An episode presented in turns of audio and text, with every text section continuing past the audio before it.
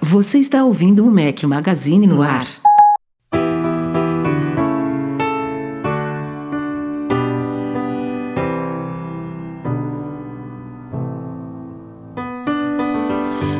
From the start, you were a thief, you stole my heart, and I, your willing victim.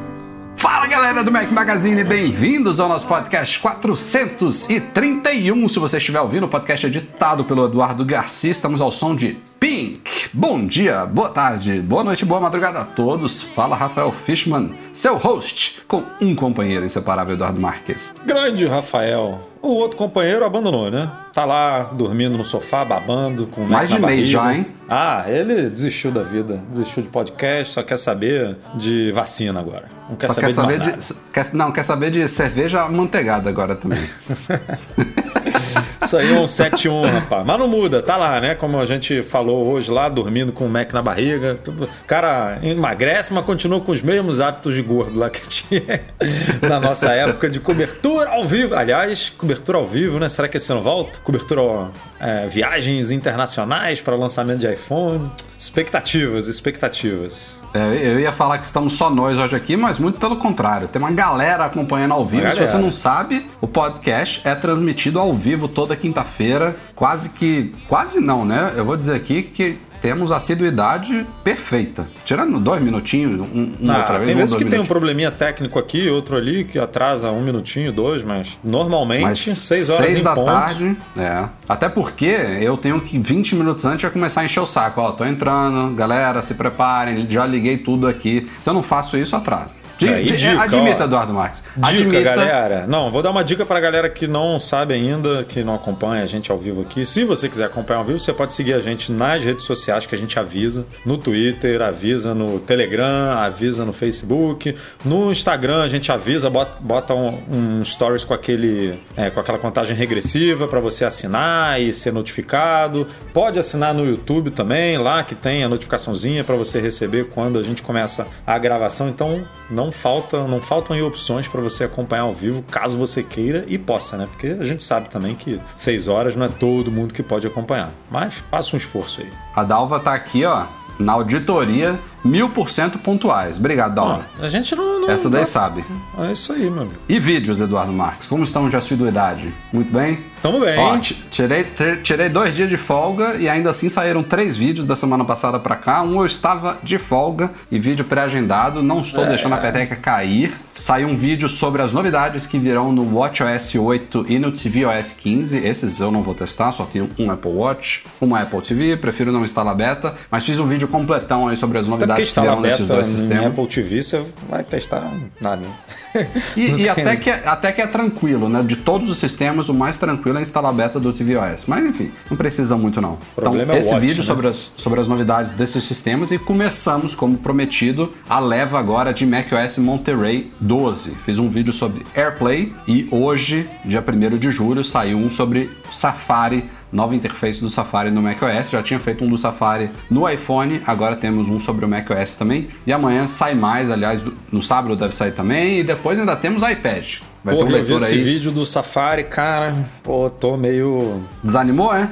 É, Hum. tô meio desanimado aí pro meu futuro nesse Monterey com Safari. Acho que vou ter que migrar de navegador. Uma coisa que eu esqueci de comentar no vídeo, cara, eles. Ficou esquisito, eu já cara, o negócio. Eu, eu já tinha visto algum leitor comentando ou perguntando isso, e eu esqueci de comentar no vídeo quando eu tava editando que eu, que eu notei. Quando eu clico o botão direito ali em cima de uma aba, ele não tem mais a aba fixa.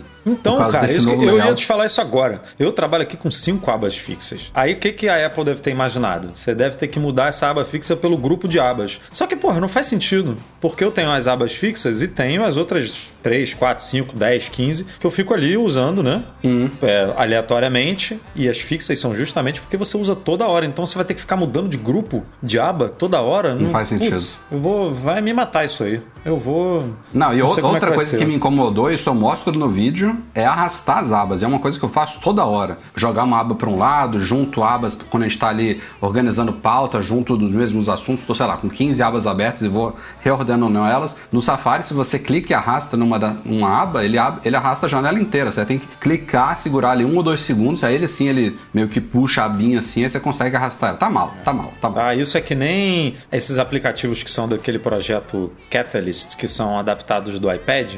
A própria Mac App Store, o, o a bolsa, o App Bolsa, você, se você clicar em qualquer canto desses, de, desses aplicativos, ele arrasta a janela inteira do aplicativo em vez de interagir com, com o elemento em si, sabe? Então parece que a Apple tá usando essa base aí de Ne apps para iPad. Nesse caso, é porque ela, ela tirou a barra de título né, do Safari. As abas estão lá no topo. É, então você a não tem é aquela uma barra área... de título, né? É, pois é. Eu acho que aca- acabou sendo proposital, mas não é um comportamento que me agrada, não. Mas aí, não tem gente ó, não, Rafa, porque- aqui, ó. Ó, Rafael, achei o novo Safari perfeito, ó. Vamos ver, vamos, ver. É. Se, se mais de 50 gostar, valeu, né? A gente só precisa ver isso. Quando lançar aí, quando tiver todo mundo usando, a gente faz até uma enquete aí, um- uma pesquisa no Mac Magazine para ver como é que foi a aceitação. O Pedro conta dizendo que as abas fixas ainda estão nele. Eu Só se for daquele jeito arrastando assim pro canto pra É. ela ficar, porque Vamos ver. clicando com o botão direito em cima da aba pra, e ter a opção lá de fixar, que eu acho que tem hoje, não tem essa opção? Tem, deixa eu ver aqui. Vou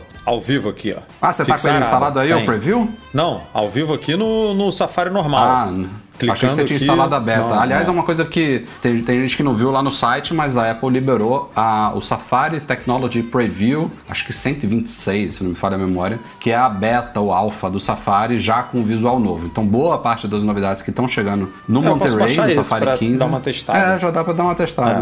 É. E dá Aí, pra pelo rodar eu- ele em paralelo ao É. principal, que é uma coisa boa, você não precisa substituir. É que nem Mas o é Twitter isso. Beta, né? O Twitter Beta para iOS, você instala, ele, ele não substitui o, todos os outros que a gente testa, inclusive o nosso Mac Magazine, né? Ou eu testo outros aplicativos. Ele substitui o WhatsApp, por exemplo. Ele entra no lugar do oficial, né? Do, na- do original, digamos assim. O É, o, Twitter o Beta Chrome não. também, se você baixa, acho que o Beta ele substitui, mas se você baixa o Canary, que é o Alpha, ele não substitui, ele fica separado. Mas, enfim. É bom, assim, lado a lado é bom. É. Eduardo Marques, temos um recadinho hoje aqui de novos parceiros, parceiros da iGeeks. iGeeks, assistência técnica, se você é de São Paulo, aí mais uma ótima opção. Eles são especializados em Apple e, de acordo com as avaliações do Google, são uma das melhores assistências aí de São Paulo. Ou seja, opinião é, dos consumidores, né? Dos clientes. Eles estão com uma unidade nova em Alphaville, que foi, um- foi inaugurada há mais ou menos um mês. Fica localizada no centro comercial de Alphaville e é toda equipada aí com coisa de automatização. Se você quiser conhecer um pouco desse lado aí também de automatização doméstica, vale a pena fazer uma visita lá. Automação. Eu falei automação doméstica. Você falou automatização. Falei errado, mas valeu o recado. E eles fazem tudo que você pode esperar de uma assistência técnica, né? Reparo, vão além do básico também, reparo de tele e tudo. Eles mexem em placa lógica, fazem reparos é, em Macs, em iPads, em iPhones e também contam com venda de dispositivos novos e seminovos. Então, um pacote completo aí na iGeeks para você conhecer se você é de São Paulo. E essa unidade de Alphaville não é a única, né? Tem outra também em São Paulo, né? Na, na capital. Tem outra em São Paulo, capital. Passa lá em igeeks.com.br para conhecer melhor esta assistência técnica especializada em Apple.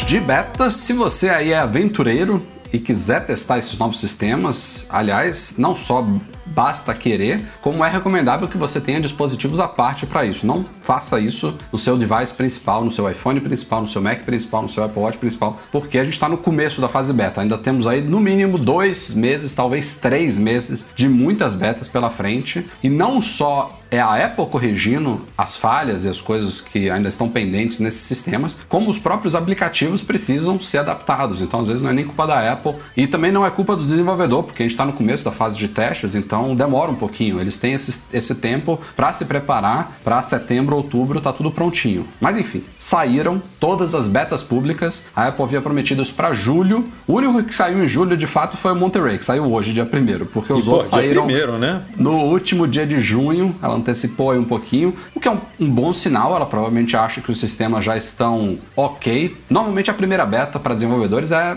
ruinzinha. Ano passado e esse ano foi atípico, porque a primeira beta veio ok, já veio a segunda com correções e aí a partir da segunda ela libera então para membros do Apple Beta Software Program. Você passa lá em beta.apple.com, você pode se inscrever gratuitamente, não precisa ter conta de desenvolvedor nem nada, mas são os mesmos, os mesmos sistemas betas para desenvolvedores numa versão beta pública. É, então A única coisa que a Apple faz, né, que a gente consegue perceber, é que ela libera para desenvolvedor, aí espera talvez um dia, dois dias para ver ali se. você não tem nada muito lá, grave, se o- né? É, se, o, se vai explodir o, o aparelho de alguém, aí não aconteceu nada de tão grave, aí ela libera para o grande público. É a única diferença, cara, porque de resto, a gente tá falando aí dos. Se, se tiver um problema no- na beta desenvolvedor, vai ter também na beta pública. Dificilmente ela vai ser diferente nesse sentido. E, e desde o ano passado, todos os sistemas fazem parte dessa fase de testes. Então, estão disponíveis no, no Beta Program iOS 15, iPadOS 15, WatchOS 8, tvOS 15 e macOS Monterey 12. E eles têm suas particularidades. Por exemplo, o WatchOS é talvez o mais arriscado de todos aqui, porque uma vez você instalando a beta, você não tem como voltar. Não tem conector o Apple Watch via cabo, coloca em modo DFU, não tem isso. E se der uma merda, tem inclusive trocar o Apple Watch. É bem arriscado. É, o, o Ah, Apple Watch é bem bizarro mesmo. Porque, como você falou, todos os outros você tem como voltar atrás. Ah, instalei no iOS meu aplicativo de banco não tá funcionando, que eu uso todo dia.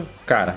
Dá para fazer downgrade, né? Você, com o seu backup lá bonitinho, a gente ensina isso no post, que você tem que fazer pelo, pelo Mac, né? Para poder arquivar ali o, o backup e ficar guardado do iOS 14 para não ter problema nesse sentido. Mas você tem como voltar. Apple TV, mesma coisa, a gente comentou aqui no começo, é, é o mais fácil, porque bem ou mal tá tudo no, no iCloud, então você não precisa salvar nada, você volta rapidinho para a versão estável. Apple meu amigo, a gente já viu no passado pessoas tendo que ir na assistência e aí fica, sei lá, uma semana. Você que adora o relógio. E tudo bem, a Apple pode até trocar, né? Mas aí você vai ficar uma semana sem o relógio, porque tem que mandar para Apple, esperar o outro voltar e tal. Então, se você não tem dois relógios, eu realmente não recomendo. Agora, por outro lado, no outro extremo, o da Apple TV, como a gente comentava aqui agora há pouco, é super tranquilo. Você, inclusive, você seleciona se você quer receber beta ou não pelos próprios ajustes do sistema. Então, é, é bem ok. E o macOS, você pode instalar numa partição diferente do seu sistema principal. Então, no mesmo Mac seu, você pode deixar o Big Sur intacto e rodar ele em meio que em dual boot. Você pode botar o Monterey numa isso é partição ótimo. diferente,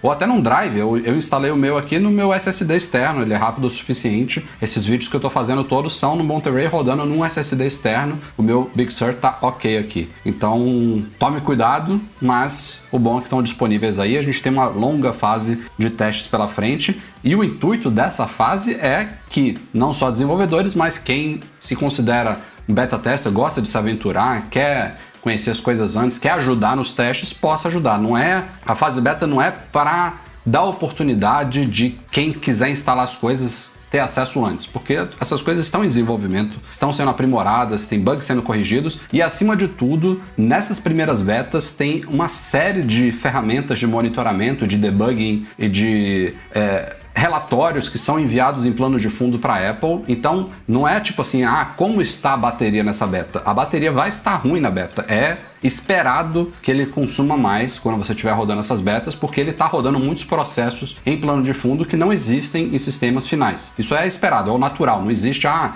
essa beta está boa de bateria. Não existe isso. Vai estar vai, vai tá pior do que um sistema estável. Então, tenham isso tudo em mente. Se tiver um dispositivo extra aí para você poder brincar e, de preferência, enviar feedbacks, né? Tem o Feedback Assistant da Apple para você ir relatando esses bugs e eles ficarem bem polidos aí nos próximos meses. Ótimo, maravilha. E aliás, tem outra notícia relacionada aqui. A Apple liberou essa semana. Eu nem lembrava disso, Eduardo Marques. O OS 10 Lion Ah. e o Mountain Lion, eles é, são sistemas de, o quê? Cinco anos atrás, mais ou menos? Cara. Ou até mais. É, Isso é da porque- época ainda dos felinos, né? É, de- depois veio o Mavericks, né?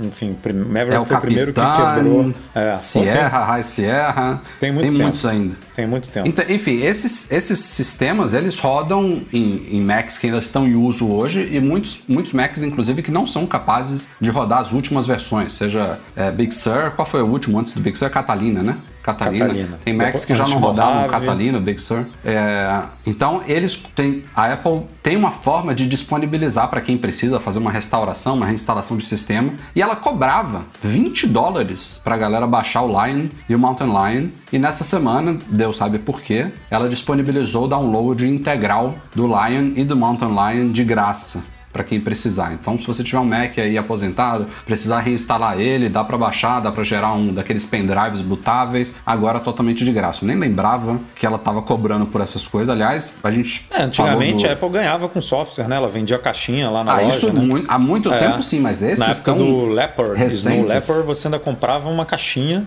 Eu acho que o Lion foi o DVD, né? primeiro que você comprava e ele vinha num pendrive, alguma coisa assim. É Lembra? verdade. É. É, é verdade. E aí, eu acho que foi no Lion que ela estreou a Mac App Store. Foi, foi. Eu acho que foi. E aí, no, no sistema seguinte, ela começou a distribuir os updates online, totalmente, provavelmente. Eu acho que foi por aí, sim. Alguma coisa por aí. Foi né, né? Ou foi no Snow Leopard ou foi no Lion, que é a Mac Não, App o Store, Snow né? Leopard eu me lembro do DVD dele. Eu lembro da caixinha ainda. Eu tenho certeza que teve. Mas houve um período transitório que teve as duas coisas. Quando ela estava ali na- É. nas primeiras uma ou duas versões, ela liberou online para download e também ainda. É, mas a Apple DVD. ganhava, né? Ela pendrive. vendia o sistema, ela vendia o iWork, né? Que você comprava que vinha com page numbers e o Keynote, vinha o CDzinho. Vendia o Mobile Me, que você comprava uma caixinha para resgatar o código de ativação. Isso tudo ela ganhava dinheiro com, com esses E softwares. lá nos primórdios do iOS, que era chamado de iPhone OS, para você instalar ele no iPod Touch, você pagava. Não sei se era 5 ou 15 dólares. É. No iPod Touch ela tinha que cobrar, no iPhone tinha alguma coisa de lei lá, de ser smartphone e tal, que ela não precisava cobrar pelo sistema. Mas no iPod Touch tinha alguma limitação, não era a ganância da Apple. Ela, ela era obrigada a cobrar uma taxa, por isso que eu acho que era baixinho, assim, de 5 dólares. Ou era 5 ou era 15. 15, Pra acho que era 15 instalar- dólares, é. instalar o, o o iPhone OS ainda no iPod Touch. Bons tempos. Ou não. E vamos para uma bateria de rumores agora, pauta de rumores, quase até o fim do podcast. Ainda tem pautas não rumores, mas agora vai vir uma leva boa aí. Primeiro, eu acho que isso é da Bloomberg, né? iPads com tela maiores, Eduardo. Mark Gurman. Mark Gurman, iPads Mark Gurman. com telas Então, maiores. Começamos com começamos com rumores bem prováveis, digamos assim, rumores relativamente quentes. E esse me agrada bastante. O Gurman tá falando que a Apple tá se preparando, não é para este ano, talvez nem pro ano que vem, para lançar iPads com telas ainda maiores do que os atuais. E assim, a gente sabe que o, o- o iPad Pro grandão, ele tem a maior tela que a gente já viu no iPad até hoje e tá nesse tamanho, por mais que a moldura tenha diminuído, o tamanho do display em si é o mesmo, já tem muitos anos, né, que ela tem esse iPad grandão. 12,9 polegadas. A gente até já discutiu aqui por que, que ela não arredonda isso para 13 polegadas. Teve gente que falou que era coisa de é, regulamentação, né, que não pode arredondar para cima, mas para baixo sim. E, e não, não cabe isso porque o iMac, que acabou de ser lançado o M1, ele tem uma tela de 23,5 e ela lançou como 24. Não sei por que, que ela não arredonda 12,9 Ainda para é 13, mas 5, né? Que você pode É, botar bem pra, mais longe, né? Pra cima ou pra baixo. tipo, tá ali no Mas- limite. 12,9, meu amigo. Porra, é 0,1 Ah, ali pro 13. vamos nós arredondar aqui. O iPad Pro grandão hoje tem 13 polegadas. Qual seria um iPad maior? 15? 16? Já, ser- já seria uma diferença boa para 15 e 16. E, e é talvez junto com a evolução do sistema, que não veio esse ano, a gente já discutiu aqui, o iPad OS 15 não trouxe muitas coisas que eram esperadas para a galera que quer migrar de vez para um iPad. Não vai ser esse ano ainda, mas junto com a evolução do sistema, com a chegada de mais aplicativos profissionais é, e uma coisa que me faz falta não só no tamanho da tela, mas também na, na, na- na dimensão dos elementos na tela. Especialmente quando você usa o iPad com o trackpad ou mouse que agora é suportado, eu preferia que as coisas ficassem menor na tela. Isso somado a uma tela maior, pô, talvez aí sim eu chego no, no meu sonho de consumo de um iPad. É, eu, eu gosto da ideia, mas assim, o de 13 já é um já é uma chaproca, né? Que você tem que levar pra cima e pra baixo. Se vier um de 16, meu amigo, pô, é um Cara, é um- negócio... é um MacBook Pro sem a parte de baixo, né? É, mas é um MacBook Pro de vidro, né? Tipo, Não, é um- necessariamente com traseira de vidro, né? De alumínio. Não, é, tá, o rumor Não, é que pensa vai ser a de tampa, vidro, né? tira a tampa do MacBook Pro, O um pouquinho mais não grossa, é, claro. O próprio Gurman falou que o rumor do, É, do isso já é muito pro ano- esquisito, né? Já é pro ano que vem, inclusive. Traseira de vidro pra carregar, né, assim, para recarga sem fio, reversa, blá. Pô, aí vai ser vidro na traseira e vidro na parte frontal. Aí você vai andar com um pedaço de vidro de 14 ou de 16 polegadas. É, vai, assim... Mas eu- esse rumor de vidro me, me soa muito esquisito, porque vidro pesa bem mais do que alumínio. Não faz muito sentido isso. Ah, mas se fosse pens- esse pensamento, a Apple também, que ela é super neurótica com peso e espessura em smartphone, ela também não ia botar vidro na, na parte traseira do smartphone, né? Mas um dos motivos que fez ela colocar vidro na traseira dos iPhones, não só pelo aspecto premium, mas foi para viabilizar a recarga sem fio, né? Que o alumínio não rola. E Mas no então, iPad. É, o iPad. No iPad não necessariamente você precisa disso, né? Você pode até ter um Smart Connector ali no, no, É, mas no eu acho.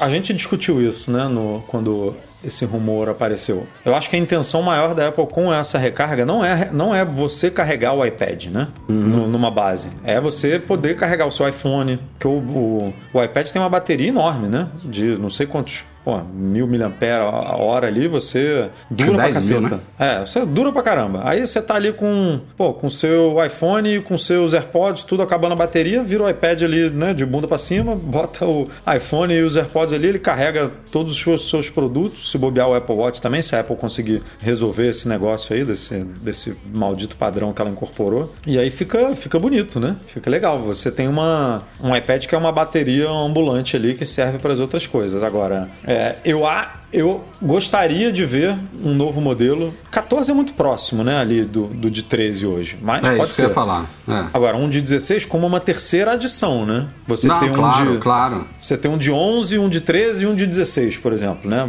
Você não tirar o de 11, porque o de 11 Ou realmente até quatro também, um de 9, o mini, né? Porque mini tem gente que 9 gosta.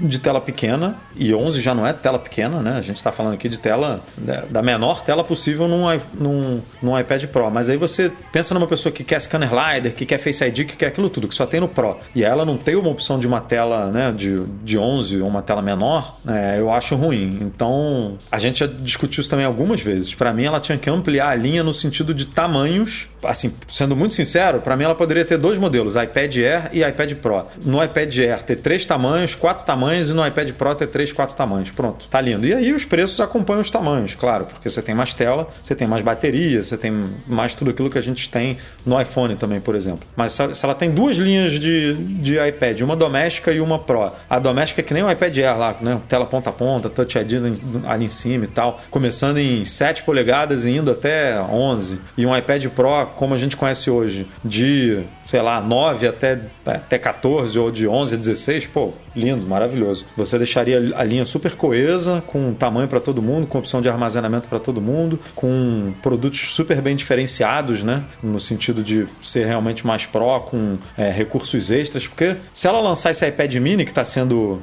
é, que tá sendo falado também esse ano, ele vai ser muito próximo do iPad Air, né? É, tela ponta a ponta, provavelmente um Touch ID ali na, Bem menor, né? Fala Bem assim, menor, é. 8,4 8,4 então, né, é um iPad Air com tela menor. Então por que, que não bota logo um, né, um. Não facilita as coisas, bota um nome só pra. Mas aí é. é Ah, problemas não, que a não gente costuma desgosto de. Não, não, não desgosto do sufixo mini. Des- de- me incomoda muito esses números, né? Que no iPad a gente já teve e agora não tem. Eu, Já inclusive, mataria o iPad Air, né? 2. Mataria o nome Air. iPad é iPad Poderia. Pro. Tipo. É. IPad. Eu acho que ela com- não mata o Air, tanto quanto ela não matou no MacBook Air também, porque é um nome É. que a galera curte, é um nome que pegou é, em termos de marketing e de atração dos consumidores. Mas esses sufixos, eu não me incomoda ter Mini, Air e Pro. Pro Max já começa a me incomodar nos iPhones. Já, já começou a exagerar ali. Ou Plus, essa, essa loucura entre Plus e, e Max também me incomodou. Mas os E números, tem o rumor de dois Max, né, no ano que vem, né? Vai confundir mais ainda a linha, né? De... Não, no ano que vem não, desculpa.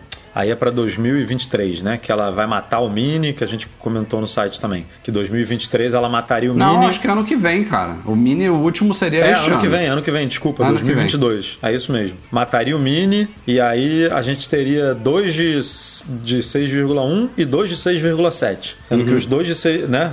Uma linha normal e outro linha Pro. E aí você teria iPhone 14 Max e iPhone 14 Pro Max. Tipo, cara, vai confundir geral isso. Se for isso, né? Tem tempo até lá pra mudar essa estratégia, vamos ver. É, o ideal seria ter um iPhone com dois tamanhos e um iPhone Pro com dois tamanhos. Co- co- como tem no MacBook Pro, né? Você não, você não diferencia, é, você não dá um nome né? Pro Max pro, pro de 16 e Pro pro de 13. Você simplesmente vê os I- Um tamanhos. iPhone de, de 5, sei lá. Qual, qual que é o menor hoje em dia? 5,8? É, o 5,4 vai. É, 5,4, né? Que vai morrer. Ah, é, o mini, aí vai é o passar. mini vai aí morrer. o menor vai ser de 6,1 e o maior de 6,7 se continuar nos tamanhos atuais, né? É, ela poderia, ela poderia mudar para, sei lá, arredondar para 6 e 7 polegadas. iPhone 6, iPhone, iPhone, iPhone de 6 polegadas, iPhone Pro de 6 polegadas, iPhone, putz, é confuso. Você não precisa falar do tamanho. Você- quer dizer, você não precisa botar o tamanho no nome. Você tem dois É porque iPhones no Pro. MacBook Pro ela faz isso, né? MacBook Pro de 13 polegadas, MacBook Pro de 16 polegadas. Mas no- nos, nos iPhones a diferença é muito pequena. Você quer o iPhone Pro pequeno ou grande? Você quer o iPhone normal pequeno ou Aí, grande? Tipo, se se for isso, é melhor chamar de Mini Max. Aí eu até acho que facilita, sabe? Do Mas que aí falar, você vai esse ter- tem 6,1 ou esse tem 6,7, Mas aí sabe? você vai Grande. ter dois tamanhos para cada. é, é, dois tamanhos para cada linha, né? Esse é o problema. Como é que você vai chamar um mini, sendo que você tem dois de 6,1 à venda e dois de 6,7 à venda? Vai ser confuso. Essa, essa, essa definição de nomes é, é complicada. Acho que a Apple acertou muitas vezes, ela errou muitas vezes. Mas uma coisa que a galera critica, algumas pessoas criticam, ah, ela não deveria ter tantos modelos assim. Pô, não tem como não ter tantos modelos hoje em dia. Tem iPhone de 400 dólares a mil e quase 500 dólares. Qual que vai ser? Ah, vamos eliminar alguns modelos. Vai eliminar qual? É O, de entrada, o top, não sei o que. Claro, o mundo ideal seria a gente ter um iPhone animalesco, que não- nem, nem tem como ter, né? Porque tem gente que prefere o menor e o maior. Não, não tem como você fazer uma coisa só. Mas o que eu ia falar é, se o iPhone Pro Max pudesse custar 400 dólares, seria lindo. Mas não- a gente não vive nesse mundo. Então, acho que tanto nos iPhones, quanto nos Macs, quanto nos iPads, a gente tem essa diversidade de linhas, de modelos, de capacidades, de cores. A Apple, pô, é- se você for ver essa quantidade de produtos hoje em dia, você juntar tudo isso, variação de capacidade de tamanho, de, de cor, de Wi-Fi com celular, de não sei, iPhone, iPad, Mac, Apple Watch, é, são modelos que não acabam mais. Só que até enquanto a Apple deixa claro o, qual a diferença entre um e outro, se o consumidor entra na loja, ela sabe isso daqui, esse daqui é o de entrada, esse daqui é o intermediário, esse daqui é o top, esse daqui é mais barato por causa disso, eu tenho mais, é eu posso pagar mais por causa daquilo. Se fica claro para o consumidor, seja pelos nomes, seja pela forma como a Apple apresenta as linhas, é, posiciona os preços, se não há confusão, eu acho ótimo. Pode ter 20 variações um mesmo produto. O problema, o grande problema é quando as coisas se confundem. É você ter um iPad solto que é mais caro, é, é, é mais barato do que o Mini, e aí tem o Air que já tem uma tela de ponta a ponta, mas não tem Face ID. Ess- essas confusões, sabe? E aí tem o iPad Pro, que o de 11 tá na segunda geração, ou terceira agora, Terceira. e o de 12,9 tá na quinta geração. Essas, essas tem, tem umas horas que a Apple começa a se embananar, sabe? E aí isso que é, isso que é o grande problema. Para venda de acessório, principalmente, é muito difícil, né? Você compra um Magic Keyboard que é compatível com o i- iPad Pro de 11 polegadas de primeira e segunda geração. Aí você fala, peraí, o de 11 agora é o de terceira, o atual é o de A gente terceira. Mesmo, a né? gente fica divulgando Ah, oferta de produtos nos nossos canais de ofertas. Aliás, para quem não sabe, temos é, Twitter, Facebook, Telegram, macmagazine.com.br ofertas. É, Quando a gente vai divulgar ofertas de acessórios e tal, a gente fica às vezes todo embananado. Pô, esse, esse produto aqui é compatível com o quê? Tem que botar um parênteses gigante. Ah, iPad de tal e tal geração, outro de tal e tal, tal. Até a Apple também, quando divulga, às vezes, compatibilidade de sistema, tem uma lista enorme lá. É, o Esse iPad daqui- definitivamente é o mais confuso, né? É, é o mais difícil É, assim, né? de, de entender, eu acho. Porque são quatro gerações atuais, digamos assim, trabalhando ao mesmo tempo, né? O Mini, o normal, o Air e o Pro. O iPhone não, você tem uma linha, uma linha atual, né? Que é a 12. O resto é, são gerações passadas que ela mantém a venda. Então é muito fácil, tirando o SE, é muito fácil você fazer a escadinha dos números, né? É, tem o 10R, que apesar de ser X é 10, então você tem o 10, o 11 e o 12 à venda. É fácil de você montar, de você saber qual que é melhor do que o outro. Tem, né, tem, o, 10R, o 11, o 12 e o 12 Pro. Ou seja, pô, a escada tá bem feita. Agora, no iPad, você, foi o que você falou. Putz, o iPad é mais barato do que o iPad mini. E aí o iPad mini é mais ou menos igual ao Air, só que o, só que o Air tem tela de ponta a ponta e o Touch ID é diferente, porque um é na bolinha, o outro é no botão. E o Mini também pô, tá bem desatualizado é, também. o, é o Mini não tá acompanhando o resto da linha, já, já é mais ou menos igual a anos. Ah, e esse aqui usa o, a, o Apple Pencil de primeira geração, esse aqui usa de segunda. Tipo, cara, é, pô, mete um acessório que funciona em tudo. Arruma isso aí, é. Apple. Quem sabe esse ano, né? Bom, e o Gurman, saindo dessa pauta de iPads, ele também soltou uma outra notinha ali um pouco curiosa, falando que MacBook Pro que é os modelos de 14 e 16 polegadas, provavelmente com tela mini LED, e o iPad mini, que também é aguardado para este ano, o novo iPad mini, pro, provavelmente com design atualizado, eles devem chegar somente no finzinho do ano. E aí o German deu a entender, Eduardo Marques, que a gente vai passar agora uma entre safra sem lançamentos significativos de Apple, não é isso? Talvez ah, uns uma, dois, uma, três meses aí? Uma entre safra que não é tão grande, porque como você falou aí no começo, a gente já está no meio do ano, né? Já estamos em julho, tá passando voando. Não, é seja... porque tinha, tinha não é, não é bem rumores, mas havia uma certa expectativa de algum lançamento significativo em agosto e o German é. meio que jogou isso. Tem, tem dois produtos que estão sendo comentados desde o começo do ano, né? Que são os AirPods de terceira geração e os, os MacBooks Pro com M1X, M2, né? Que agora dá a entender que é M1X, porque a própria Apple já vazou aí, integue no, no YouTube e tudo, que a gente já comentou aqui em podcast passados. Esses dois produtos, cara, desde janeiro, se eu não me engano, todo mês a galera fala: vem, vem, vem daqui a pouco, não vem, vem daqui a pouco, não vem. Tá vindo, deu problema no mini LED, no caso do, do dos Macs, né? Os AirPods, mesma coisa, vai lançar em abril, vai lançar em maio,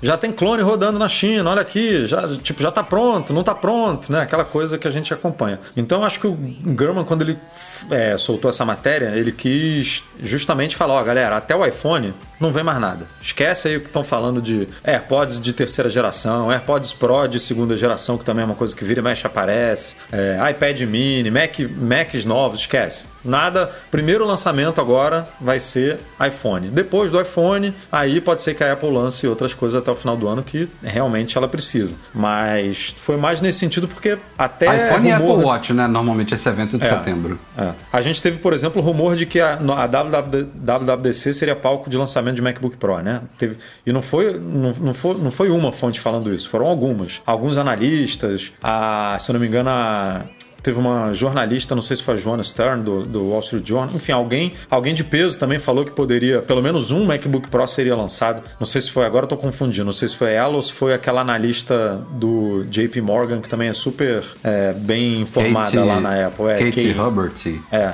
é, teve o Prosser, é, aqueles leakers chineses falando, ou seja, e não veio. Então a galera ficou, opa, não veio na WWDC, pode ser que venha, né, em julho, em agosto, porque tá chegando ali, foi só um, um leve adiamento da Apple, mas, segundo o Gurman, que a gente sabe que tem ótimas fontes, ficou para o final do ano. E no caso do Mac, né, Rafa? No MacBook Pro, muito provavelmente tem a ver com esse problema de produção aí do mini LED que a gente já comentou no site algumas vezes também, que quem for comprar um iPad Pro de 12,9 polegadas, por exemplo, hoje, ainda vai sofrer um pouquinho com estoque, pelo menos é, falando especificamente da loja online da Apple, né? Não dá para saber como é que estão em outras revendedoras aí, mas é um produto que está com estoque ainda afetado, porque a Apple está tendo dificuldade na produção do mini LED. O de 11 polegadas não é não tem tecnologia mini LED, ele é LED normal, então não sofre desse problema. E o principal rumor desses Macs, além do M1X, é que ele vai, eles vão passar a utilizar essa tela mini LED também. Então, como a Apple está enfrentando esse problema, na teoria, o próprio Gurman já tinha falado que esses Macs poderiam ser lançados no meio do ano, lá no começo de 2021. Agora ele falou que vai ser no final por, por conta disso, provavelmente, porque a Apple ainda está ajustando aí essa produção. E nem está na pauta aqui, mas a gente publicou hoje também uma reportagem do DigiTimes, que não é nem de perto tão preciso quanto o Gurman, mas os caras têm boas fontes nas cadeias de fornecimento da Apple, de produção lá na Ásia. E eles falam que MacBook Pro deve sair em setembro. Assim, eu acho que eles estão errados, tá? É, porque eles é como a gente fala, eles têm informações de fabricação e tal. Então, eles devem ter ouvido que a coisa deve estar mais ou menos pronta em setembro, mas eu acho muito improvável que a Apple misture MacBook Pro novo no evento de iPhone e de Apple Watch, que normalmente são casados. Então, meu palpite é que teremos o evento de iPhone e Apple Watch em setembro, meados de setembro. A data mais provável até agora é 14 de setembro, uma terça-feira. E mais ou menos um mês depois, em outubro, a gente tenha outro evento para MacBook Pro e iPad Mini e talvez AirPods. AirPods pode até vir junto de iPhone e Apple Watch. Os é, AirPods o, de terceira, o de terceira geração. geração. né? Porque o sim, Pro. Sim. O, o, Pro vai ficar pro, pro é, ano que vem. Na teoria, já, o nosso analista preferido aí, Minticou, já falou que vai ser em 2022. É, isso, isso, isso tá, na pauta também, é. tá na pauta. Agora. Mas é isso. O Gurman tinha falado também, Rafa, não sei se você lembra, que naquela expectativa de ah, a Apple será que vai fazer evento virtual?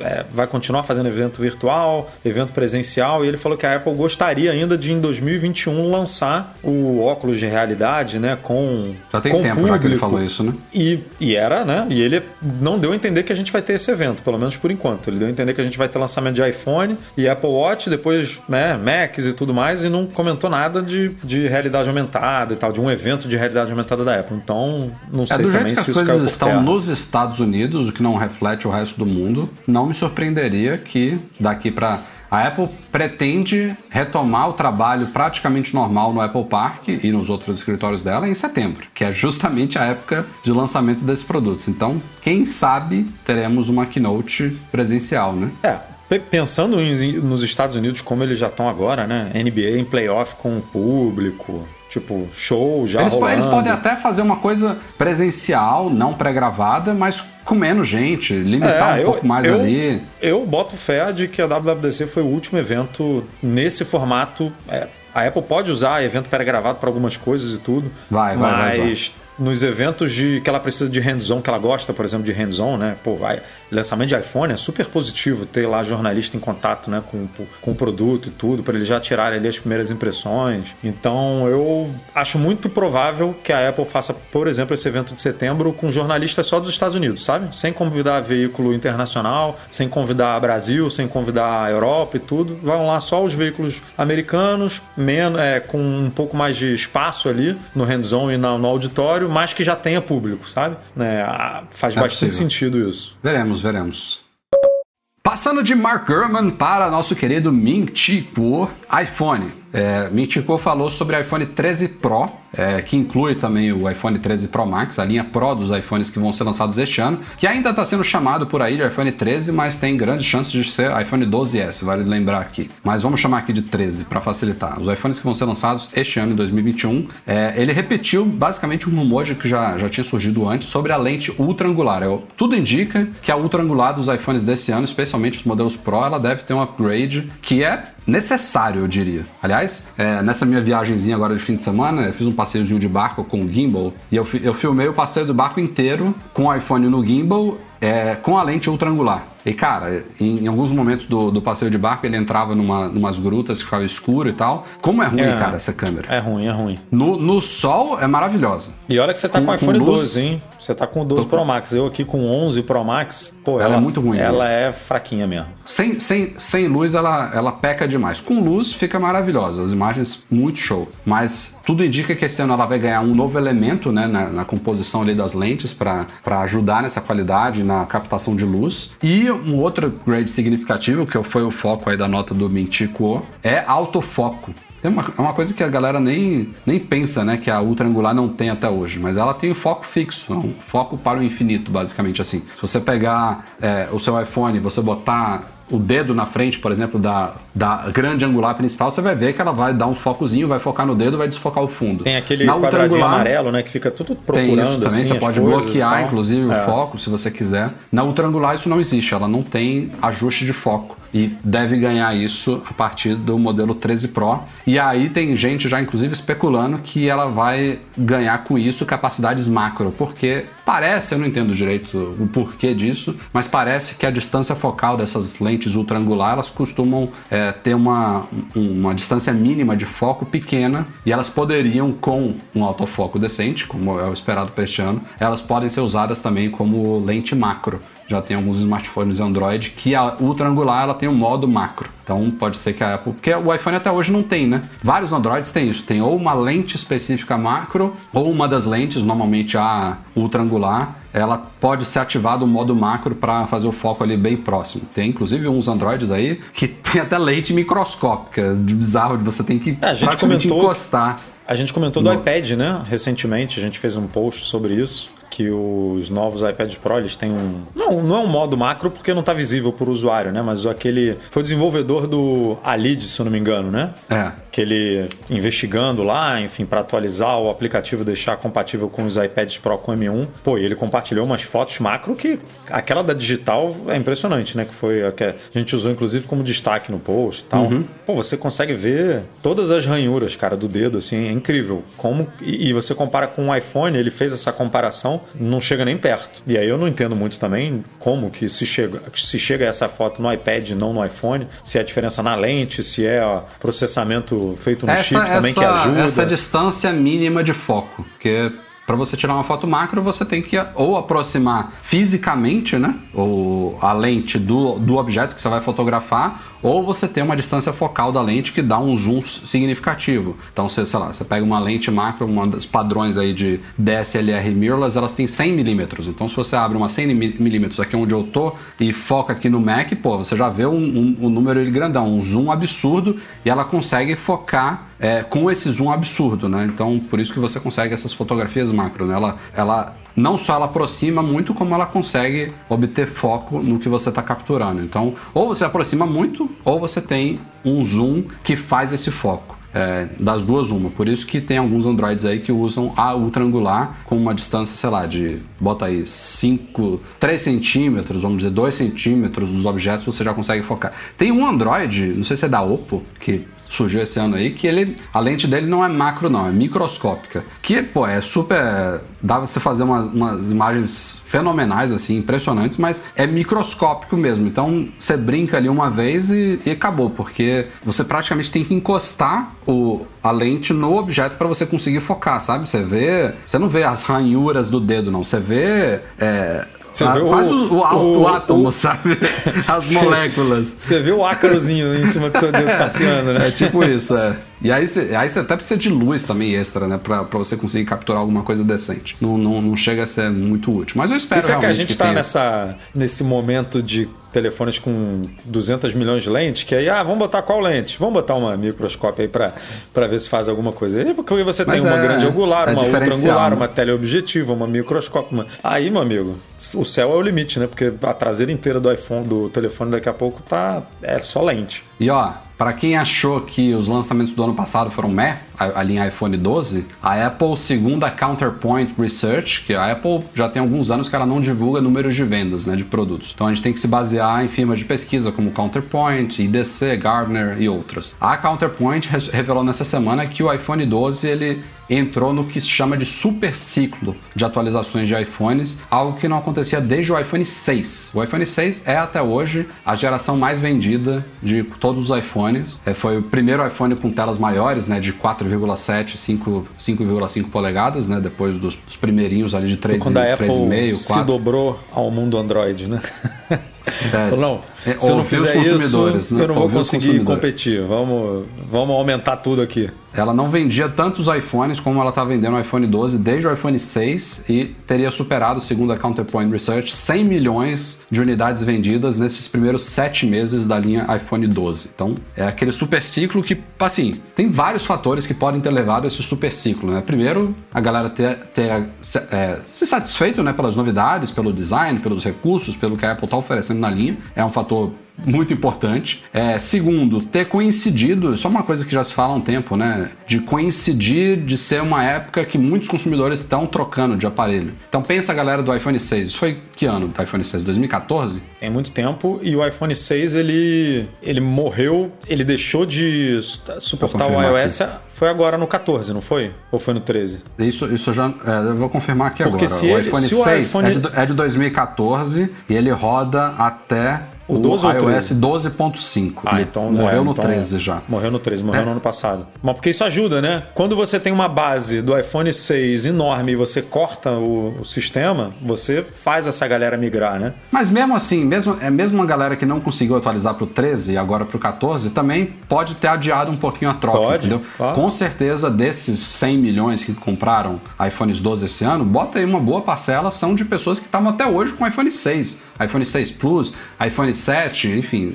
é- acaba que coincide depois de muitos anos, a galera, ah, já tô satisfeito aqui, deu o que tinha que dar, é Pandemia, hora de né? trocar. Pô, todo mundo tendo que E se teve a comunicar pandemia com nessa história aí. FaceTime, com Zoom, Câmeras com- aí- melhores. Aí, fala, não, vou aproveitar aqui para pegar um iPhone com bateria novinha, com lente melhor, para eu fazer tudo que eu preciso. É, foi uma Não, e, e- e as pessoas também. mesmo. A gente já falou isso aqui uma vez também. Para quem tem condições, para quem não foi muito afetado financeiramente pela pandemia, a pandemia potencial- potencializou muitas, muito consumo, né? Porque as pessoas, por exemplo, gente que costuma viajar internacionalmente, vamos dizer, fazer duas viagens internacionais por ano, quem tem condições de fazer isso. O cara deixou de viajar, ele vai gastar esse dinheiro de viagens internacionais em produto, né? Vai se divertir em casa, vai trocar smartphone, vai trocar de carro, vai trocar de geladeira, vai trocar de televisão. Então houve uma parcela de consumidores aí, é, de novo, que não, não foi afetado negativamente pela pandemia, gente que tem uma certa tranquilidade financeira que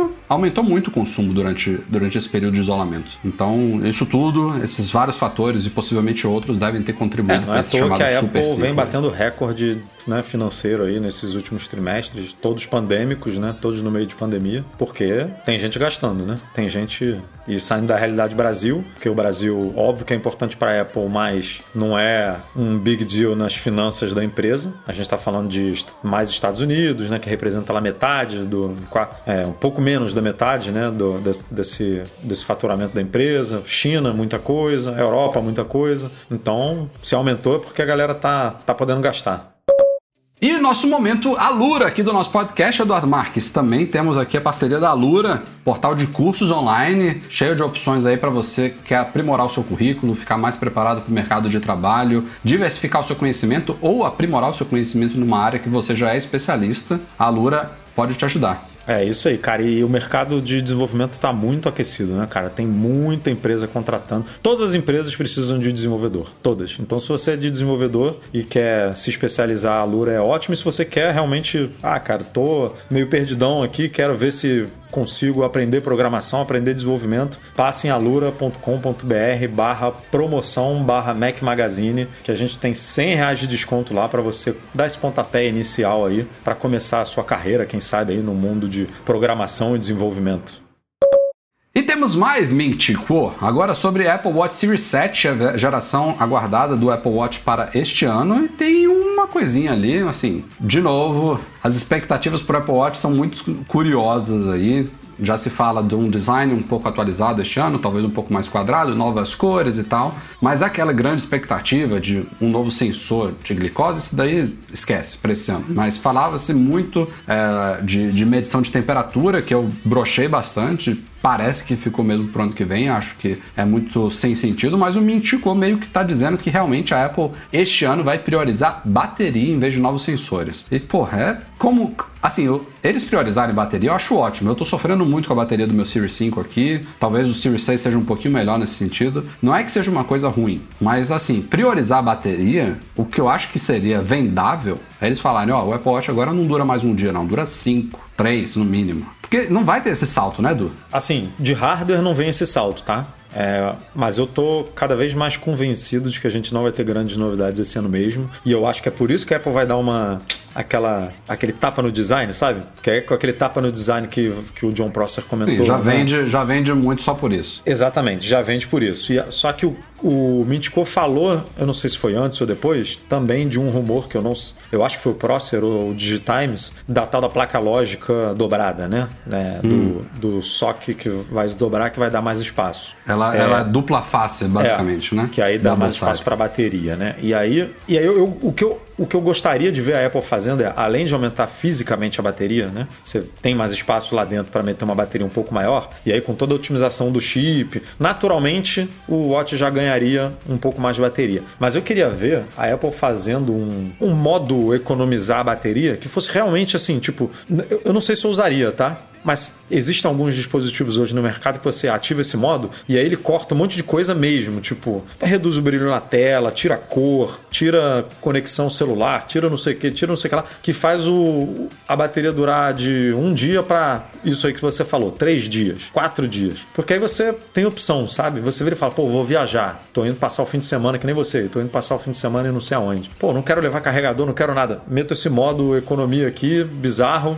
aggressive, e aí eu tenho tenho três dias de bateria, sabe? É, agora, uma coisa, por outro lado, uma coisa que eu sempre reclamei foi: eu acho ridículo a Apple vender um aparelho que não tem bateria suficiente para monitorar o seu sono e ela falar e ela vender isso, né? Assim, ó, eu monitoro a sua atividade física à tarde e monitoro o seu sono à noite. E ela não entrega isso, cara. Ela não entrega. Não, ela, ela, ela promove o contrário. Ó, o sistema agora é inteligente, ele te enche o saco três vezes ao dia para você saber a hora que você tem que botar ele para carregar. Antes de tomar banho, na hora que acorda, quando estiver fazendo higiene matinal, quando, antes de dormir, 15 minutos. Porra, não é jeito, cara. Então, ela, ela precisa ter, no mínimo, esse discurso. É, ela, ela tem que ser tem que se permitir fazer esse discurso corretamente, sabe? Ó, eu consigo te, te monitorar ao longo de 24 horas, eu consigo monitorar a sua atividade física e o seu sono, pode.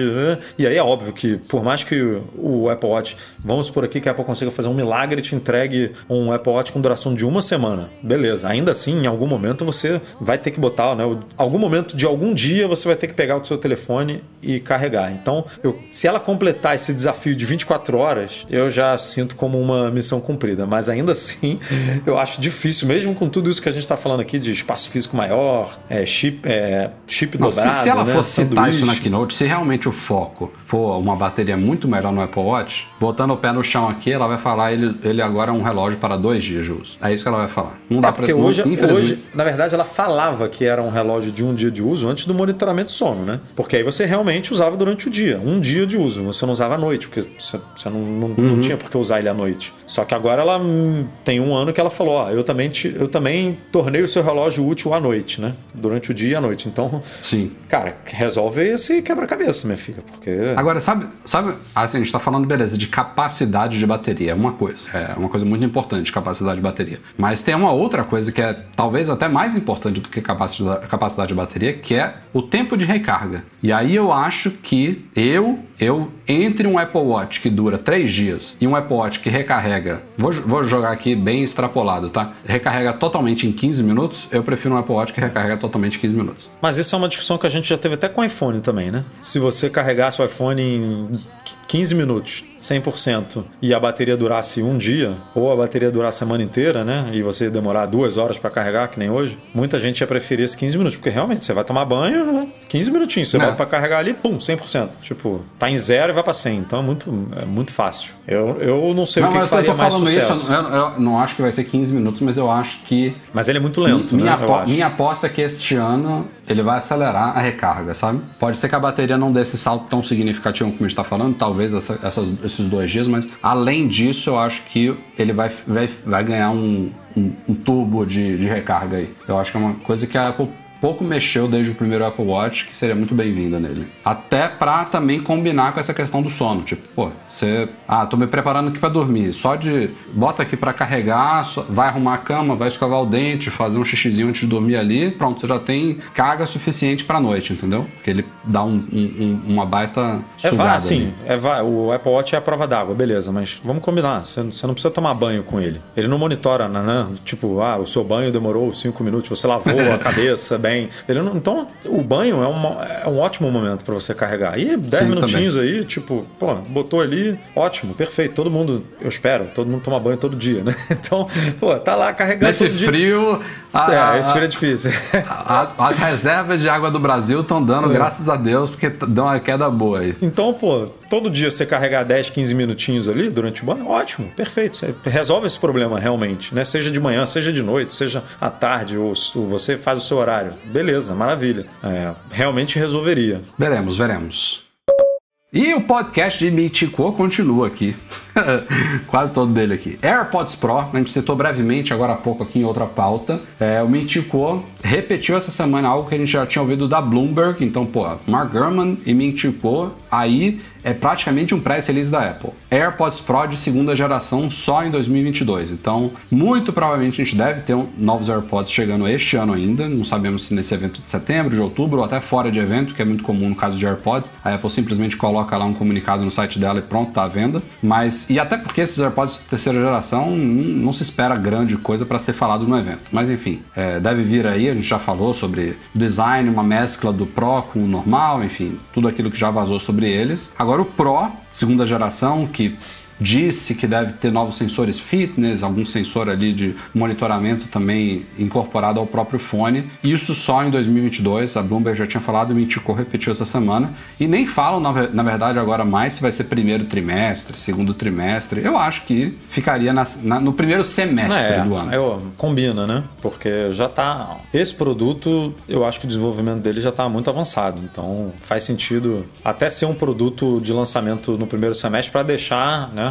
O, os tradicionais que a gente conhece para o segundo semestre. A Apple está começando a dividir melhor isso, né? Antigamente ficava tudo concentrado ali no Sim, segundo melhorou semestre. bastante, bastante esse ano. Agora ela já está espalhando melhor isso, então acho que os AirPods cabem muito bem no começo do ano. E vale lembrar que a Beats, embora seja uma subsidiária independente da Apple, é Apple, né? Na prática. E ela acabou de lançar, tem poucas semanas, o Beats Studio Buds, que vai vender bem, principalmente pelo, pelo que ele oferece, né? Custo-benefício é bom, fone com cancelamento ativo de ruído, com múltiplas cores. A marca Beats, embora muita gente veja com maus olhos, milhões de pessoas veem com bons Não, olhos, gostam. Muito, muito, apelo com Android, né, Rafa? Porque funciona Android, muito bem com Android, né? É, eles fazem cabo USB-C, uma... tipo, eles... Não, eles, é um eles fazem uma associação mundo, né? com, com celebridades, com bandas, com artistas também, que é muito forte. Isso deve dar um potencial de vendas fenomenal, que a Beats, desde antes de ser comprada pela Apple, já explorava muito bem. E eu tô falando isso porque eles lançaram isso em junho junho. Então, mesmo se os AirPods de terceira geração vierem mais para o final do ano e os AirPods Pro só no primeiro trimestre, vamos dizer, de 2022, a Apple provavelmente vai preencher esse período agora com as vendas do Beats Studio Buds, entendeu? Que vai, vai bombar legal. Aliás, estou doido para testar eles. Tem um design Eu, diferente, aliás. Acho que é a 16 vez que o Rafa dá uma cutucada ali na orelha. Sempre na esquerda, né? Esse daqui é perfeito, cara. Mas você, certinho. eu já vi que você, você para cada três ou quatro ajeitadas na esquerda, você vai em um na direita. Acho que só para ela não se sentir Eu sozinha ali. É, você, você não faz, não, um, cara. faz um carinhozinho ali na, na, na para ela não se sentir tipo rejeitada. Juro por Deus que esse aqui não mexe nem um centímetro, nada, nada, nada. Vai ficar preso. Mas. E, e, é uma coisa que me preocupa em relação aos AirPods Pro de segunda geração, porque talvez por estar longe. Pouco vazou, né? O, os AirPods de terceira geração já tem até clone na China à venda, com o design é, que vai compra. ser deles, já vazou é. tudo. Mas os, os Pro é, Pode ser que ele venha com essas novidades, com novos recursos de software, novos sensores, mas pode ser que o design não mude. E se não mudar, meu amigo, pô, eu não vou insistir. Eu acho que não muda, porque não é do feitio da Apple ficar mudando com uma geração só, né, de distância. Você vê, os AirPods, ela teve, ela teve duas o de gerações. segunda veio né? igualzinho ao de primeira, é, né? Veio com um detalhezinho a mais ali, né, estojo de recarga sem fio e tal, melhorias que a gente sempre espera. E aí é que eu me pergunto, o que que viria de diferente no Pro para justificar uma segunda geração que tem que chegar chegar em algum momento, óbvio. Todo produto tem que ser atualizado. É. E aí, esse discurso que a gente começou a ver dos executivos da Apple de que não, a gente pode usar os fones para fazer algum tipo de monitoramento de saúde, de exercício, eu acho que é o caminho, porque você não tem muito como implementar tant, tanta coisa mais, né? Num negócio tão pequenininho assim. Tipo, ele já tem cancelamento ativo de ruído, já tem modo transparente. É óbvio que você pode melhorar isso tudo que já existe. Você pode deixar o som dele melhor, o cancelamento melhor, o modo ambiente melhor, a bateria melhor. Isso tudo pode melhorar sempre e só isso já é, não justifica você fazer o upgrade, mas é o que a gente estava comentando aqui. Se a pessoa não tem e está comprando pela primeira vez, ótimo, vai comprar um produto melhor do que aquele que existia. Mas para quem, pra, a Apple tem que pensar nessas pessoas que já têm o Pro de primeira aqui, né? O que, que eu posso oferecer para essa pessoa, para ela fazer o upgrade? Uma cor preta. Cores, com certeza. É, e aí a gente Ela pode... precisa, né? Começar é. a pintar esses AirPods. Caramba. Precisa. Precisa porque vai ficar lindo, né, cara? Um negócio desse preto vai ficar, pô, vai ficar muito legal. E o caminho, para mim, vai ser mesmo saúde saúde. Esse, não sei, não sei o que exatamente, se vai ter monitoramento cardíaco no fone, porque deve dar para você, com algum tipo de sensor ali, é, monitorar a circulação ali na orelha, né, e tudo. Às vezes até a gente, sei lá, você, você vai dormir, dependendo do, da posição, você consegue escutar, né, a, a, o batimento, a circulação, uhum. assim, na orelha. Então deve ter como você fazer esse monitoramento, que é ótimo para quem não tem Apple Watch. Se o seu Apple Watch é um produto que você não gosta, por exemplo, você pode começar Sim. a monitorar exercício e, sei lá, batimento no fone. Pô, incrível. Né? Quem usa Garmin, quem usa, sei lá, outro relógio qualquer com iPhone e, e, e quer monitorar só com o fone. Hum. Ótimo. É, agora, o que mais pode vir, eu não sei, cara. Além de cores que você citou e esse mais monitoramento ali de saúde fitness, eu realmente não sei. Tirando, e, e, e digo mais, o, o, de terceira geração do comum, tirando o redesign também, que pode agradar alguns, mas pode não agradar, porque ele não vai ter essa pontinha de silicone, né? É, tudo indica que não. Mas não vai ser, ele não tem esse bico né? Que nem o, os AirPods segunda geração. Ele é uma mescla mesmo de, é. de AirPods com AirPods Pro. Eu não sei se vai agradar muita gente. Eu acho que eu me dou melhor. Vou, vou experimentar também. Tô doido para testar o Beats Studio Buds. Ainda não tá disponível aqui em Portugal. É, o Beats você sabe que vai ficar na sua orelha, né? Porque ele segue um, ele segue ele um modelinho ali que um... fica, que tende a ficar é, na orelha de todo Já mundo, experimentei né? fones parecidos que ficaram. Mas eu, eu quero dar esse feedback porque tem muita gente, muita gente que se identificou comigo, que tem o mesmo problema com os AirPods Pro. É, e a maioria, Craig, né? não sei porquê, é o Craig Federighi. A maioria, não sei porquê, é na orelha esquerda, porque eu, eu, achava, eu achava assim, pô, deve ter muita gente que tem esse problema, mas, sei lá, metade deve ser na direita, metade na esquerda. Não, a maioria é na esquerda também, não sei porquê. Tem alguns poucos que falam que é na direita. Sabe o que, a Apple pode agora? Eu tô pensando aqui, sabe o que ela pode fazer no, no Pro? No Pro não, desculpa, no comum que não tem hoje? É, o áudio espacial é com com o rastreamento da cabeça não tem, né? Nos AirPods. No comum não. Comum. E isso. Só no Pro e no Max. É, ela pode resolver com o de terceira geração, pode, né? Pode. Que é um, é um. Ela tá usando pra caramba áudio espacial, né? Como é, marketing uhum. de Apple TV, é. Apple Music. É. É, tem que ter mesmo. Vai transformar tudo. Tudo que não é áudio espacial, ela vai tornar possível ser áudio espacial uhum. e tal. Então, com. Já funciona em qualquer fone, na teoria, né? Mas esse com o, com o monitoramento da cabeça, que é mais imersivo, que é mais espetacular ainda, né? Né? É, ela pode, pode ser um diferencial de terceira geração, mas ainda acho pouco. Falando aqui de AirPods caindo da minha orelha, comprei esse fone aqui na, pra galera que tá aqui ao vivo, todo bonitão, da Philips, não sei o que, todo com ar profissional. Foi baratinho, comprei numa promoção, tava com a caixa aberta já e tal, e não vi que ele é open back, né? Eles têm essa, essa parte aqui, tá vendo? Dá pra ver ali o falantezinho? É, dá pra ver. Ou seja, quem tá do meu lado ouve o que eu estou ouvindo, né? A qualidade dele é animal, adorei esse fone. Pra editar vídeo tá, tá show de bola, mas eu não consigo usar no podcast, porque você ia ouvir você, ele ia captar pelo microfone. É, aí, aí, você começa a ah. entender ah. as pessoas, tipo o Patriani, o nosso amigo e patrão aqui, que, que quando participou do podcast falou que tinha cinco, cinco fones. Um para um pra ouvir podcast, outro para malhar, outro para editar vídeo, outro para não sei o que. O Rafael tá indo pelo mesmo caminho. Daqui a pouco ele tá usando esse daí para editar. Bom, o, mas eu, eu, eu comprei esse daqui para pra... editar e para conseguir gravar podcast, né? E aí na primeira vez que eu tô com ele aqui, tá, foi o Henrique, o Henrique Félix estava aqui. Ele, ah, tô ouvindo tudo que eu falo. não acredito. Mete uma silver tape aí na lateral dele. Estamos chegando aos Jogos Olímpicos 2020, não é isso? Não mudou, é isso, né? É isso. Jogos Olímpicos 2020 em Tóquio e a Apple já se preparando para isso. Começa este mês, né? Começa 23 de julho. 20, é isso aí, 23 de julho. 23 de julho. Olimpíadas 2020 no Japão. A Apple acabou de lançar nesta semana uma coleção de pulseiras que vem também com mostradores, mas você pode baixar. Você pode inclusive criar esses próprios mostradores se você quiser, porque eles usam o mostrador de listras do WatchOS, que chegou tem, sei lá, um ou dois anos. Mas ela lançou 22 pulseiras, se não me engano. 22 é, países. Representando 22 países, incluindo o Brasil, Portugal não.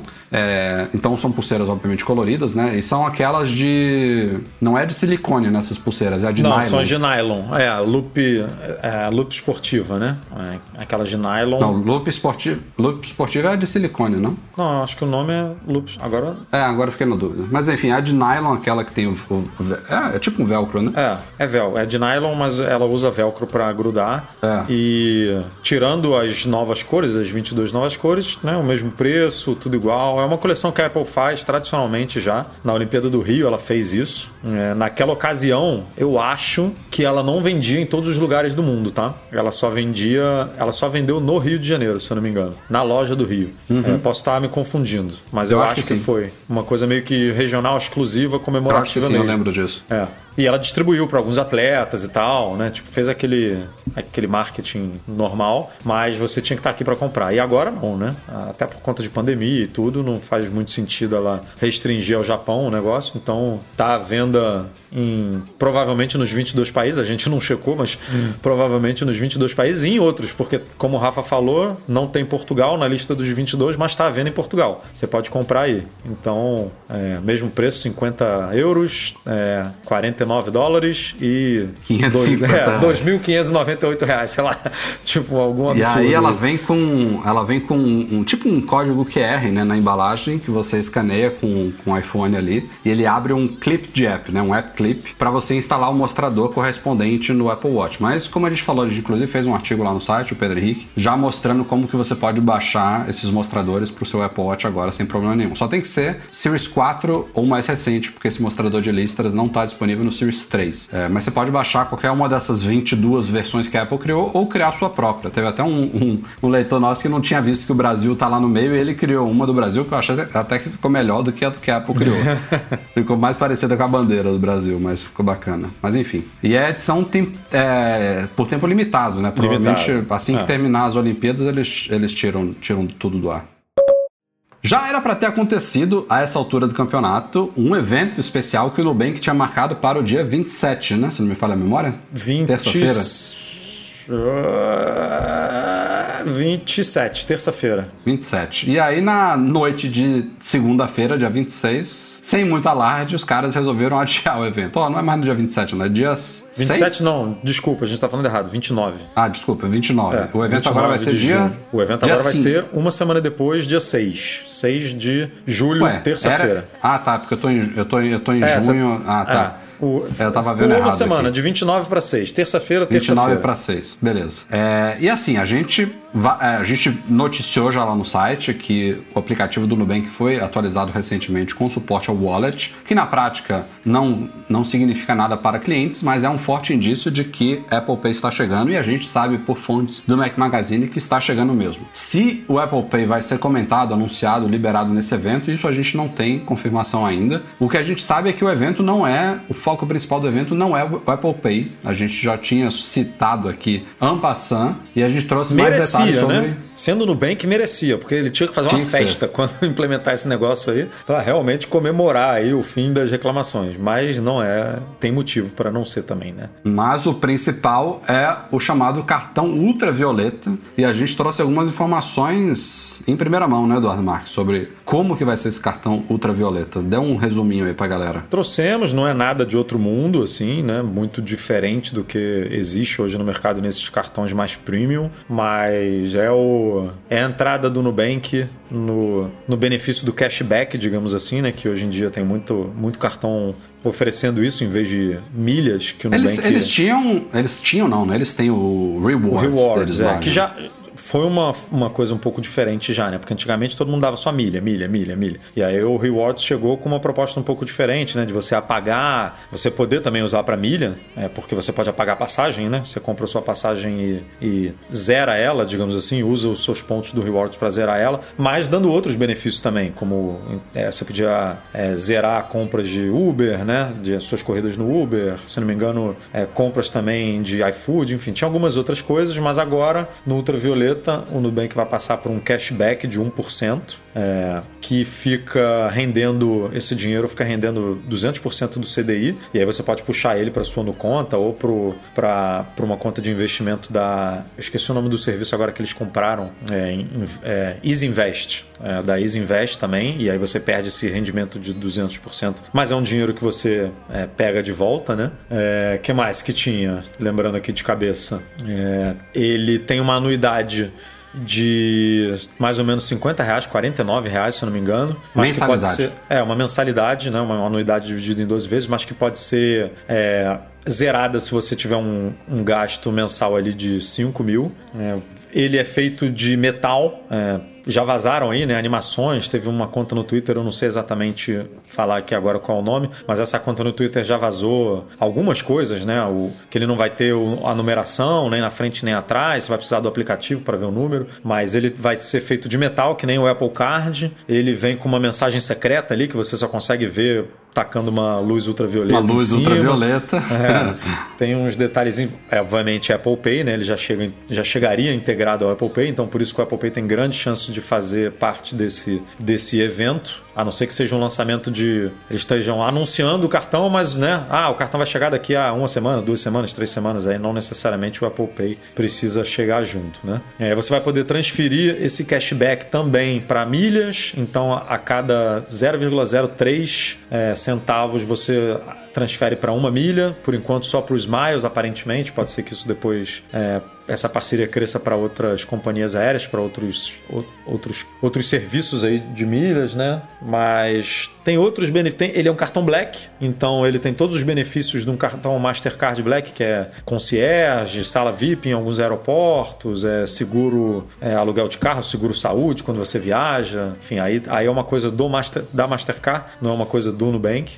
E mais algumas coisas, mas o, o básico é isso, que como eu falei, não a é tão diferente. A galera estava analisando lá e parece que não surpreendeu muito, não. É, né? é assim, existem cartões parecidos, né? Não é, não é uma. Eles não chegaram com o pé na porta, assim, com coisas tão diferentes. Mas para quem já tá dentro do ecossistema Nubank e queria esse upgrade, digamos assim, né? É, é super bem-vindo. Quem tá no. Quem, tá, quem tem o Nubank roxinho hoje e, e tem renda, tem é, capacidade aí de absorver um cartão desse novo, é, é uma boa notícia. Inclusive, todo mundo vai poder pedir, mas questão de crédito analisado aí, não sei como é que vai ser a aprovação, mas todo mundo que tem hoje o cartão pode pedir e quem receber provavelmente tem aí uma ampliação do limite também, que é uma, uma reclamação que a galera eh, fala muito, né, do Nubank, que demora para ampliar o limite do crédito e tudo. Então provavelmente com desse o limite já e é... E tudo indica, ah. pelo, pelo andar da carruagem aí, de que ele deve ser também compatível com o Apple Pay, né? Não tem Acho que, acho que é uma novidade que já está na hora de sair e casaria muito bem com a chegada desse novo ultravioleta aí. Então,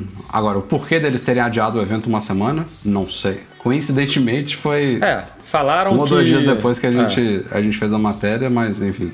Não, o adiamento foi no mesmo dia. A gente falou, a gente falou um dia antes e eles adiaram um dia antes do evento acontecer, menos de 15 horas uhum. para o evento acontecer. Mas eles falaram que foi por conta de, do hype, tava muito grande, né? Tipo, estavam falando, comentando muito do evento e eles quiseram aumentar a capacidade de transmissão, enfim, não deixar a peteca cair ali na hora, que a gente até viu a Microsoft sofrendo com isso, né? No, é. no, lançamento do Windows 11. A gente.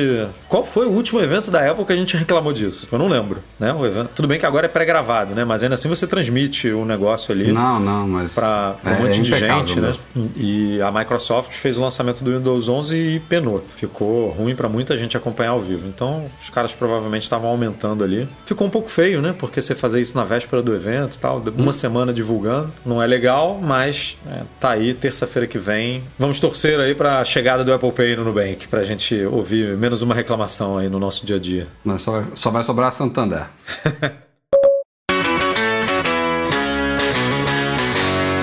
Galera, vamos ficando por aqui. Este foi o Mac Magazine no ar 431. Eduardo Marques, valeu. Até a próxima. Valeu. Até semana que vem. Se Deus quiser, como a gente falou aí com Apple Pay no Nubank e outras novidades aí que podem pintar. Até a próxima gravação, quinta-feira, 6 horas da tarde, mesmo Mesma bate-caverna, mesmo bate-local, mesma bate-hora. youtube.com.br Magazine ou então se acompanha em qualquer cliente, rede aí de podcast, Apple Podcast, Spotify, Deezer, Google Podcast, Amazon, Amazon Music, Music Tamo em tudo. SoundCloud, aonde você quiser, é só procurar o Mac Magazine no ar, que tem o um oferecimento dos patrões Platinum FixTech, a melhor assistência técnica especializada em placa lógica de Macs, goimports.com.br, Macs a preços justos no Brasil e caiu a solução completa para consertar, proteger, comprar ou vender o seu produto Apple. Eduardo Marques, vamos no nosso bate-bola para agradecer a galera do Patreon e do Catarse, especialmente os nossos patrões Ouro, Alan Ribeiro Leitão, Arnaldo Dias, Arthur Duran, Bruno Bezerra, Carlos Balbo, Cristiano Melo Gamba, Daniel de Paula, Derson Lopes, Enio Feitosa, Fábio Gonçalves, Fernando Feg, Gustavo Assis Rocha, Henrique Félix, Henrique Veloso, José Carlos de Jesus, Lucas Garibe, Luciano Flair, Nelson Barbosa Tavares, Pedro Colbatini, Rafael Mantovani, Ricardo Custer, Sérgio Bergamini, Tiago Demiciano e Wendel Belarmino. Valeu, galera. Abraço a todos vocês, vocês patrões ouro. Obrigado também a todos que nos apoiam no Patreon no Catarse. Obrigado também ao Eduardo Garcia, que edita o podcast semanalmente para vocês. Valeu pela audiência. Nos vemos na semana que vem. Um abraço. Tchau. da da da